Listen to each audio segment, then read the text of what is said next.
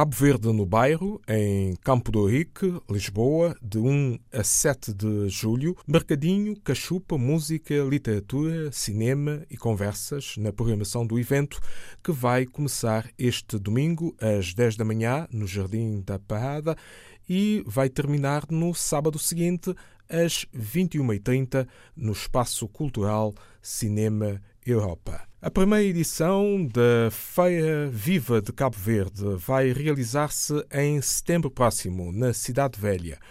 Paulo Sérgio Paz, diretor-geral do evento em Portugal, falou com a jornalista Hulda Moreira, da delegação da RTP.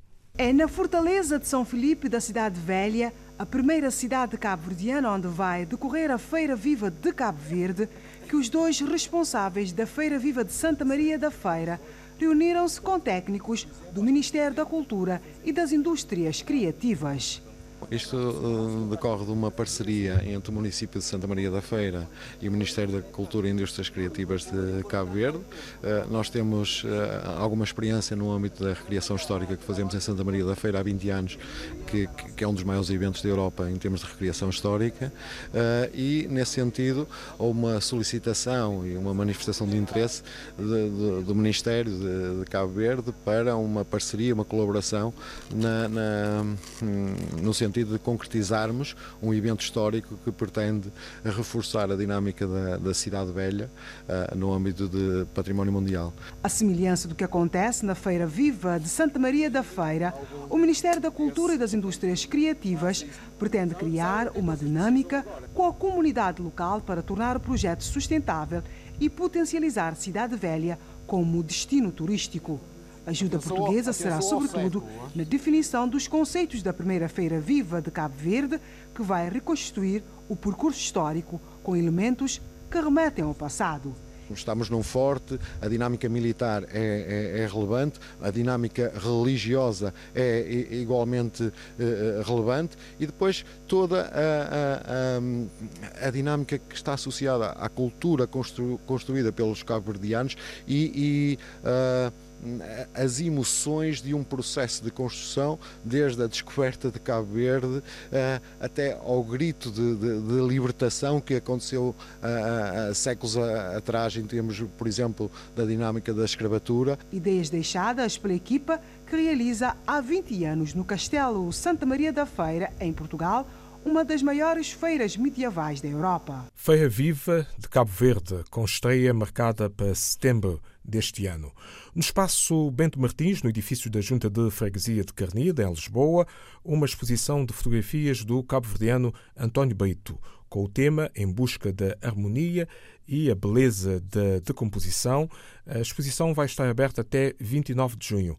O mesmo autor expõe pinturas na Associação Cabo-Verdiana de Lisboa. O tradutor, António Beito, retrata assim as suas memórias de infância. Jornalista Isabel Rosa, da RTP. Memórias de Cabo Verde, com especial carinho pela cidade do Mindelo, na Ilha de São Vicente, transportas pela saudade para os quadros de António Brito. Trouxe para uma realidade que eu já tinha vivido em Cabo Verde, uh, os quadros que eu pinto. Uh, portanto, e é, é um, o que me faz pintar é realmente um apego telúrico enorme e a saudade também, que, são, que é grande. E a impossibilidade, impossibilidade de estar lá sempre, uh, trago para o presente as memórias que eu tinha da infância.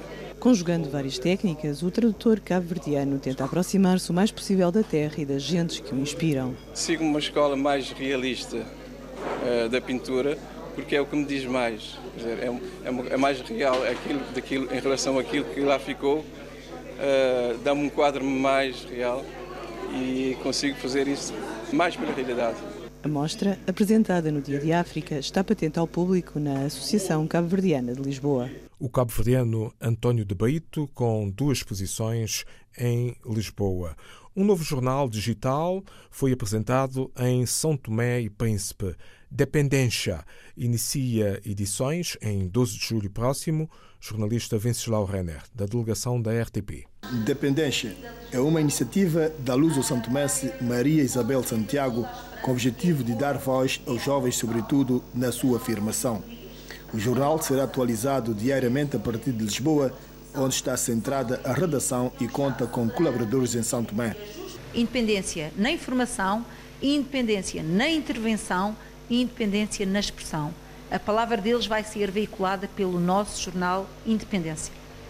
Uma ponte será estabelecida com entidades europeias para a consolidação do projeto. E a língua portuguesa vai ser ligar as comunidades que estão lá fora, que foram buscar um país melhor, condições melhores e trazê-las para cá. E ao mesmo tempo permitir que estes mesmos jovens tenham a possibilidade de se manifestar livremente, sem qualquer censura. As cores da bandeira santomense são a marca do jornal que pretende dar esperança aos santomenses na transmissão das suas mensagens. Dependência, Independência é o novo jornal digital de São Tomé e Príncipe. Voluntárias de Évora, Alentejo, em Portugal, costuraram vestidos para doação em África. Mais de 100 peças, garante Isaura Pinto, do Banco de Tempo de Évora. Antes houve um desfile solidário, jornalista Teresa Marques, da RTP. A tarde é de grande ansiedade e muito entusiasmo. Estão ansiosas por um momento especial. Fazem fila para os penteados. Já está. Preparadas para pisar a passarela, mostram o trabalho de várias semanas feito por dois grupos de voluntárias. É um dos vestidinhos, este, que é o outro, este e aquele. Estes saíram daqui dos canaviais? Saíram aqui dos canaviais e mais alguns. Foi feito com muito gosto e dedicação. E a causa justifica? Sim, todo, tudo, por tudo, porque vale a pena ajudarmos quem não tem possibilidades. Cada uma traz um, um tecido que tem, de coisas que tem feito, e aqui fazemos com restos de outras coisas, fazemos estas lindas peças. E todas as meninas sabem bem a quem se destinam os vestidos que agora apresentam. Vão para as meninas da África que eu acho que vão gostar muito deles. Que não têm roupa. Achas que elas vão ficar bonitas? Sim, e acho que vão ficar felizes.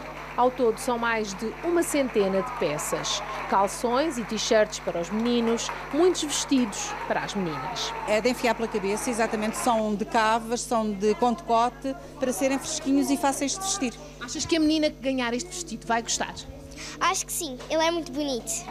A ideia surgiu quando chegou a Évora um menino que uma família foi adotar à Guiné-Bissau.